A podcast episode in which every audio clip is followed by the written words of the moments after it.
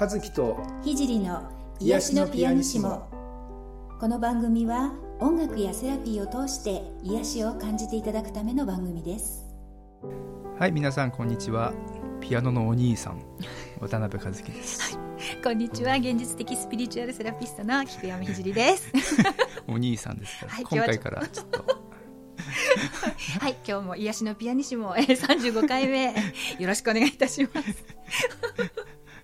いやいや。あーいやあのでも本当お兄さんみたいな感じになりましたよね。髪型がね変わられて。30代に若返っちゃいましたからね。あーあのいや髪型って大事ですよね本当ね。すごくね。いやすいませんちょっと動揺しています。はい、えーそれでは今日のオープニングトークはなんと映画の話ですね。そう映画の話ね、はい。ちょっと。は、はい。いえっ、と最近といってもこれはもう去年な去年からですよね、そうそう。あのークイーンのねあのボヘミアン・ラブソディラブソディ。僕もだいぶ遅くなっちゃったんですけど、はい。あの去年の暮れぐらいだったかな、はいはい。に見ました。いや私初日見に行きました。初日ですか？クイーンファンなの？私もロジャーが大好きで大好きでそうなんですよ。もうだからもうずっとあの映画が公開されるのを楽しみに楽しみにずっと待ってて。あはいもう初日に行きました。僕見たんですけど、はいはい。あのすごい皆さん号泣するっていうじゃないですか、あはいはいはいはい。あの僕のねインドカレーを習ってる先生なんかもブログではいはい。あのも号泣？う、うん。うん。ハンカチを持ってこなかったのはこ後悔したみたいな。でそうなのかと思ってあの、んうん。一応こその心づもりで行ったんですけど。ハンカチ準備して行ったんですね。僕なんとも あ本当ですか？なんともなかったんですけど。な何がな何が泣けるんですか？いや私もね号泣はしなかったんですけどやっぱうるっときてやっぱあのどこでうるっとくるの？やっぱあのフレディの孤独感じゃないですかねこう感情移入してしまって、あそう。うん、もうあフレディっていう感じで私はロジャーファンなんですけどでもやっぱりあの映画を見た時やっぱこうフレディのその孤独感苦しみみたいなところにすごく自分を重ねたっていうんですか。自分はあんなね全然あの孤独でも何でもないんですけどでもなんかこう共鳴する部分があったような気がしますね。なんか最後の30分のあのなんかええ演奏のところあるあそこでみんな涙が止まらないとかって書いてる人多いんだけどブはいはい。ログとかで。はいはいそんなに？そうそうなの？あのあそこは結構楽楽しんであの応援上映とかで歌ったりとかして。あのお応援上映？はい、おああのボヘミアン・ラプソディは普通の上映のほかにあの応援上映って言って、はい。あのペンライト持ち込み OK の上映会があるんですよ。でこうその時はこう歌のシーンにこう下にこう字幕が出てこう一緒に歌ったりとかあ最後のそのあのシーンをなんか一緒にこう歌うんだ。そうなんです。そんなに呆れた顔で見ないで。いいよ。そういうのがあるんです。もう私のあの周りの知り合いはもうみんな応援上会上映何回目何回目ってこうフェイスブックに投稿が上がっていいないいなと思いつつ私もやっとはい。いや僕はやっぱそんなクイーンファンじゃないからなのかな。あんまりこうピンとこないのあそういうのもあるかもしれないですね。やっぱり、ううんんすごくファンだった人にとってはもう本当にかけがえのない映画なのかなと思いますけれどもね、はい、その先週その前までこう生き続けてたあの「刀剣乱舞」とかもあのぶっ飛ぶぐらいやっぱり「ボヘミアン・ラプソディ」のがリアルですね。こう楽しみ方的にねこうリアルな楽しみっていうのかな刀剣乱舞の映画はあれはあれでこう面白いって思うんですけどやっぱり「ボヘミアン・ラプソディ」まあ若い頃にこう直接関関係っていうかファンだった存在だからかもしれないですけどね。うん。はい。いやー皆さん見られたでしょうか「ボヘミアン・ラプソディ」あのまだの方がいらっしゃったらもし上映してたらぜひぜひあの見ていただきたいなと、はい。私なんかは思いますけれども。はい。はい、えーそれではですね、えーまた今回もご質問いただいてますので、えーそれを紹介していこうと思います、えー本屋さんに行くと引き寄せの法則引き寄せ系の本がたくさんありますねどれも書いてあることは基本的に同じだと思うのですが実際やってみてもなかなか願ったことを引き寄せられません何か願いを叶えるスピリチュアル的なコツのようなものはあるのでしょうか？というご質問でしたはいありがとうございます、引き寄引き寄せの法則ねあよく聞きますね聞きますよね。はい。これあのエネルギー的にはねあると思います。本当に。ううんんうんうん。でこう願いを叶えるスピリチュアル的なコツみたいなものやっぱりああるありますね意識の使い方なんですけれどもねあのその意識の使い方があの非常にものを言うのでその辺りがこうなんかこううまくいっていないとなかなかうん思ったようにいかないとか願いが成就しないっていうことはねあるのかなとは思います。あの私がおすすめしているのはあの2種類あるんですけれども1つはね手放すっていうことですね。あのあの先週でしたっけねあの、ね、こだわりを手放すっていうのありましたけど、あのまあ、似たようなものです。手放すっていうことですね。それからあと、まあ、丹田中心軸をあのピタッと決めてこうグッと引っ張るみたいな方法があるんですけれども、まあ、あの私本をあの実は書かせていただいていて、えっと、手放して生きるとどんどん幸運がやってくる。ってタイトルとあとそれをあのちょっとあの内容をあのコンパクトにまとめて文庫化した幸運の根っことつながる方法っていう本があの青春出版社さんの方からあの出てるんですけれどもあのこちらにねあの実はその手放しのワークみたいなのを実はいろいろ書いてあるんですね。ですので、まあ、ぜひあの機会がありありましたらあの見ていただけるとちょっと参考になるかなと思うんですけど今日はちょっとまとめ的に申し上げるとやっぱりねこう手放すと手に入るんですよね。うん、うん、こだわってこう、うんって抱えてるとなかなか物事がうまくいかない、ね、手に入れようってこうエゴがこう頑張っている時ってカルマ的なこともね、まあ、あるのかなかなかこう願いが思ったようにこうやってこない、うん、だからその辺りがこうそのこだわりを捨てるみたいなところがあのカルマ的な学びになっていて、うん、まあまあいっかみたいにこう手放せるとその学びがこう卒業できてねこう手に入りやすくなるのかなって私はちょっと感じたりするんですけれどもね、ね。和樹さんなんかどうですか？願いとかそういうのそうあの、うん、これすごく言ってることすごくわかりますね、うんうんうん、あの例えば音楽家なんかでも、うん、いい演奏をしようとか、うんうん、あのなんかこうなんだろうな自分以上自分よりもあのいいももっと優れた演奏をしようなんて思ってる間はダメなんですよ、ね、うん、もうそれをもうじゃあもうどうでもいいや、うんうん、そう。と思ったところがなんかスタートみたいなね。ね、もうあのね、まあ、そういう音楽とかだと本当にこう音って波動じゃないですかこう波長ね、ね、だからもろ出ますよね、ここごまかせないっていうかね。ぱ手放すすごい大事だと思いますね。うん、あのだから引き寄せよう引き寄せようってぐーってこう頑張りすぎてるとダメっていうことなんですね。そうですね。うん、であとねさっきちょっと言ったあの丹田中心軸をピタッと決めてぐっと引っ張るっていう方法があるんですがこれはあのあのまあ丹田中心軸あのあれなんていうのかなこう綱引きと一緒ですよね。綱引きってこう重心が低くてぐっとこうあの集中して引っ張った方が勝つじゃないですか、うん、うん、それと同じでこう丹田をぐっと下げてどしっとこう土台を、まあ、覚悟を決めるってことですかね、で自分の軸これが欲しいとかあれが欲しいっていうのをピチッと決めて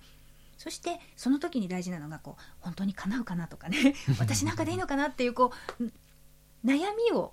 捨てるってことですねそれが少しでもあると邪魔をするのでもうそんなのどうでもいいもうこれ欲しいきっと手に入るって言ってピッてそれを自分の中心軸から伸ばしてつなげて自分の方にもう何も考えずにキュッて引っ張ると実は本当に結構願いってかな。ただただ一つだけこの方法は、まあ、物とかにはすごくあの結構お金とか物とか仕事みたいなことはいいんですけれども人間関係が絡んだことってちょっと複雑になるので例えばあの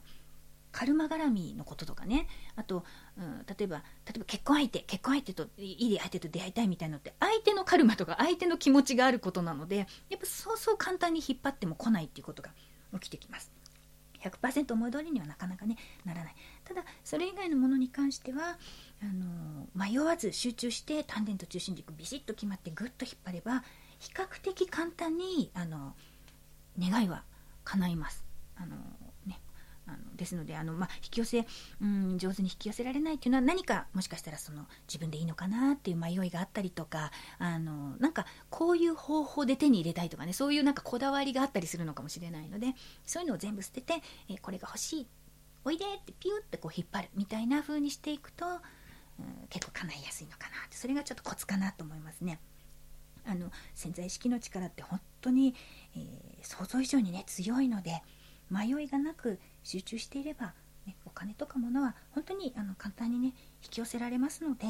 うん何て言うかな。信じるものは救われるじゃないですけどそこのとこはね、うん、あのしし信頼っていうのかな、うん、大丈夫って思ってこう引き寄せるっていう気持ちは大事かなって思いますね。うん、私はねあの自分はあんまり欲しいものってない ですね今ね、うん、だからなんかそこら辺は、うん、若い頃はねいっぱいあったんであれ欲しいこれ欲しいとかね。だからあのー、若い頃はですね結構こういう引き寄せの熱意とかねそういうパワーで あの結構思い通りにいろいろやってきた方だと思うんですけれども、うん、あのやっぱりぐっと集中してこれって決めてもそれ以外を排除してぐって引っ張るみたいなことはあの結構やっ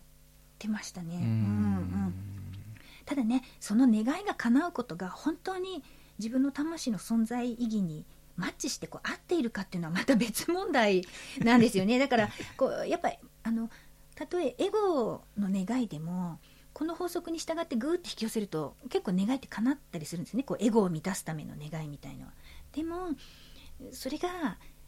長い目で見た時に本当の自分の幸せになってるかっていうのはちょっとまた別問題でまた別のカルマを作ってしまったりとかね、うん、うん。あのしますので私も実際に痛い目にあったことがいろいろあるので あのダメします。その辺ちょっと突っ込みたい、ね、いやいやちょっとじゃあもう黒歴史ですから。ですけどまあだから手放す最後は手放す。もう自分欲しいこれ欲しいちょうだいってこう引っ張ってただ最後はでもそれが一番いい形で相手にとっても自分にとっても周囲にとっても一番いい形で成就するようにってこう、うん、まあいいかってこう手放すっていうのがやっぱ究極のコツなのかなっていうふうにちょっと思いますので。あのそれあたりのねこうバランスをつかめてくると願い叶いやすいと思いますので是非ねその集中して、えー、ただ自分の方に引っ張るそしてでも最後は手放すっていうのをやっていただけたらいいかなと思います。で、え今日はですねぜひぜひあのこれを実践ということで、えー、願いをね叶えるシャボン玉瞑想というのをちょっとやってみたいと思います。シャボン玉、はい、可愛いですねまたね。あのでもきい大きいシャボン玉を作ります。はい、これはあのあのさっき言った私のね本にもあの一つのメソッドとして紹介しているんですけれども、まあ、字面で読んでもねなかなかあのできないことが多いと思うので今日はあの音楽のイメージも含めてあのすごくイメージしやすいように、えー、やってみたいと思いますので、えー、ぜひやってみてください。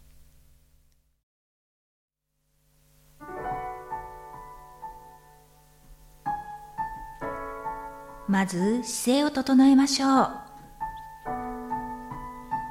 椅子に座ったりあぐらをかいたりまたは床に横になっても構いません。背筋をスーッと伸ばして椅子に座っている方は足の裏をぴったりと床につけましょう。その姿勢で楽に呼吸をしましょう。自分のペースで少しゆっくり吸って吐いて息を吐くたびに体に溜まったいらないものや心の中にあるモヤモヤしたものが吐く息と一緒にどんどん出ていきます。そして体が楽になっていきます。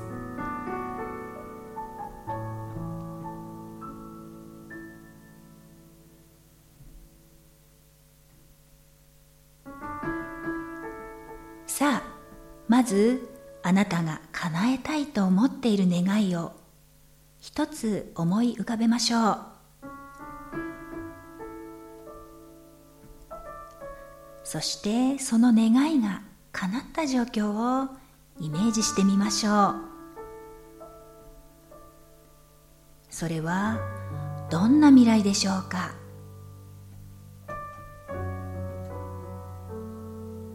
その願いが叶ってあなたはどんな状況ですか？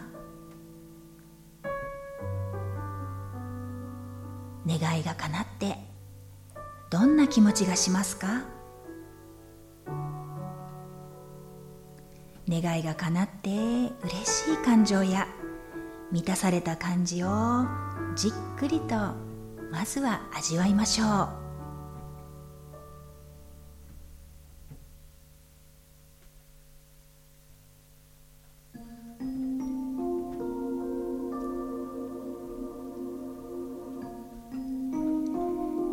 では今度は大きな大きなシャボン玉をイメージしましょ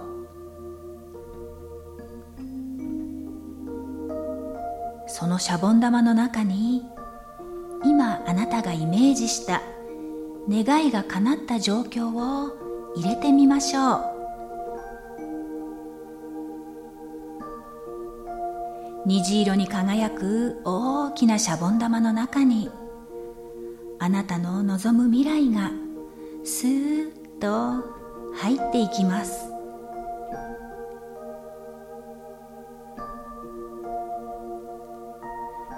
絶対に叶えるぞというような力みは全部捨てましょう。ただ単純に願い。どのようなルートで成就するかはすべて天に任せましょう。天は一番いい方法を知っています。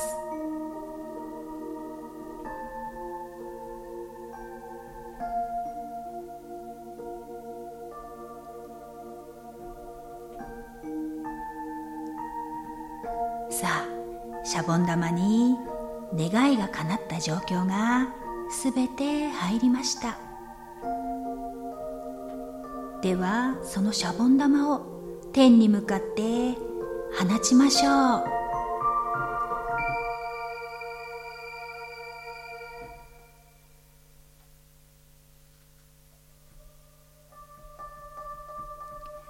シャボン玉はふわふわと登っていって天に消えていきます。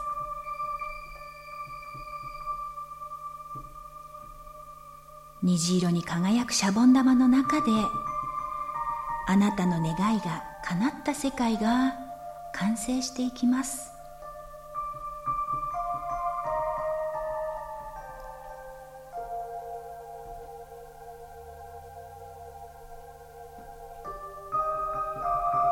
すっかりシャボン玉が消えてあなたの願いは天に届きました。にすべてを任せてただ願いが叶った嬉しい気持ちを味わいましょう。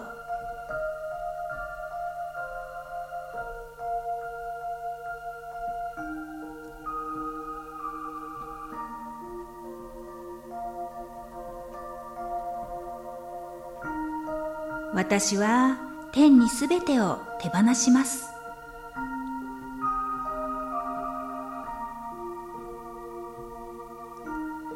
天は一番いいタイミングで一番いいことを成就してくれます。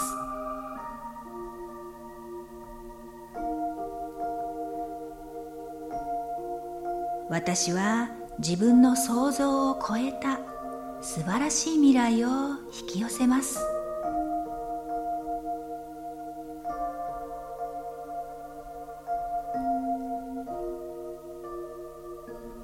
私は素晴らしい未来を遠慮なく受け取ります。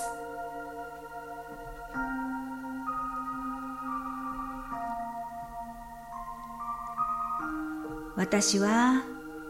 愛や喜び素晴らしいものワクワクする未来を受け取ります。私の人生はどんどん素晴らしく変化していきます。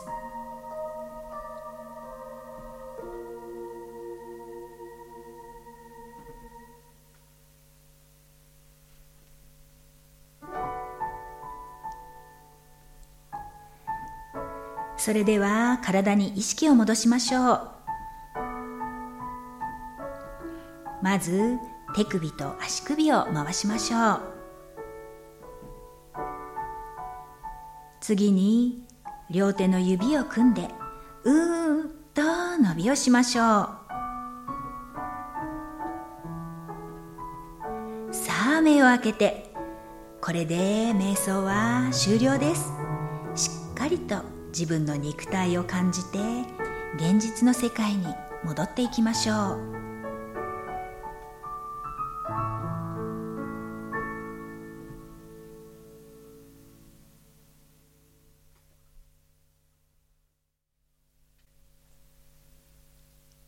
はい、えー、今回の瞑想いかがだったでしょう？はい。シャボン玉。シャボン玉。はい、はい、もうねあのもうこれは本当実践していただくしかないのでねこう願いが叶った状態をありありとイメージしてあの感情まで感じるとすごくいいって言われてるんですね。潜在意識に入ると言われてるので。ありありとイメージしてやったーラッキー！みたいなこう、うん、イメージをしてそれをシャボン玉に入れて天に放ってね。あとはお任せする。ねぜひぜひ、えー、そういう形で、えー、願いをたくさんね叶えていただけたらいいかなと思います。はい。えー、っとそれでは次回のちょっと、はい、告知というか宣伝というかしましょうかね、はい、次回は2月14日の配信ですけど、はい、バレンタインデーじゃないですか。ね、和樹さん奥様から何かもらう予定あるんですか？ありません。あれあれちょっと先手を打ったんですけど、ね、使われる前にと思って。はいはい。えー、ひじりさんチョコレートは。いや全然ない。ですえ？あげる相手もいないし昔はね父が生きていた頃は昔ね。まあそれお父さんでしょそれ。そうあの父にねあのお父さんにチョコレートを渡すの、うん、そうおじいちゃんに作ってあげようとか言って娘と作ったりしてたんですけど。そういうんじゃなくて もっと。もうないないです。ない。寂しいですね。はい。寂しい寂しいかな。大丈夫大丈夫です。私は大丈夫。強い女。強い女ですから大丈夫ですはい、でもね皆さんねきっとバレンタインデーにね準備されるっていう方もねいらっしゃいますよねきっとね。そうです。ね、はい、あそういえば僕ちょっと宣伝していいですか、はいはい、バレンタインデーはですね、はい、富山でコンサートやってます。あらそうなんですね。はい、はい、えー、すっごい寒いと思うんですけど そうですね。1年で一番寒いというあたりに富山県で、コンサート。そうなんですソソロコンサート？じゃなくてねあの弦楽四重奏とえー、トリオという豪華な、はいはい、豪華な、ね、メンバーで、読んでいただいてですね。ね、えー、うん、大きなホールでコンサートやっちゃいますすごい素敵。ぜひぜひ来てい富山の方ぜひあの、はい、そうですね。で翌15日も金沢の方でちょっとこれはこじんまりとした、はいはい、えー、ライブもやってますのでもしいい、ね、そそちらにね、はい、来れるような方がいたらぜひぜひよろしくお願いします。あのポッドキャストのところからえっ、と和樹さんのホームページに飛べば情報とかは書いてある感じでしょうか？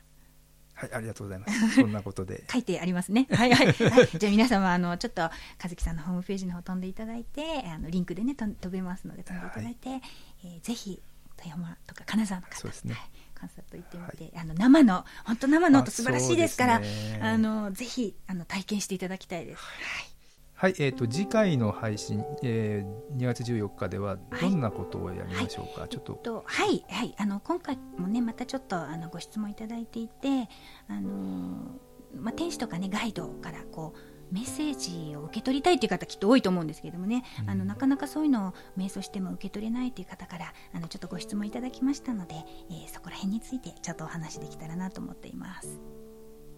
で、えっと、来週はあの瞑想はあのまた和樹さんのね美しいピアノを聴きながら、えー、あの音楽を味わいながら、えー、瞑想するっていうのをやっていただきたいと思っています。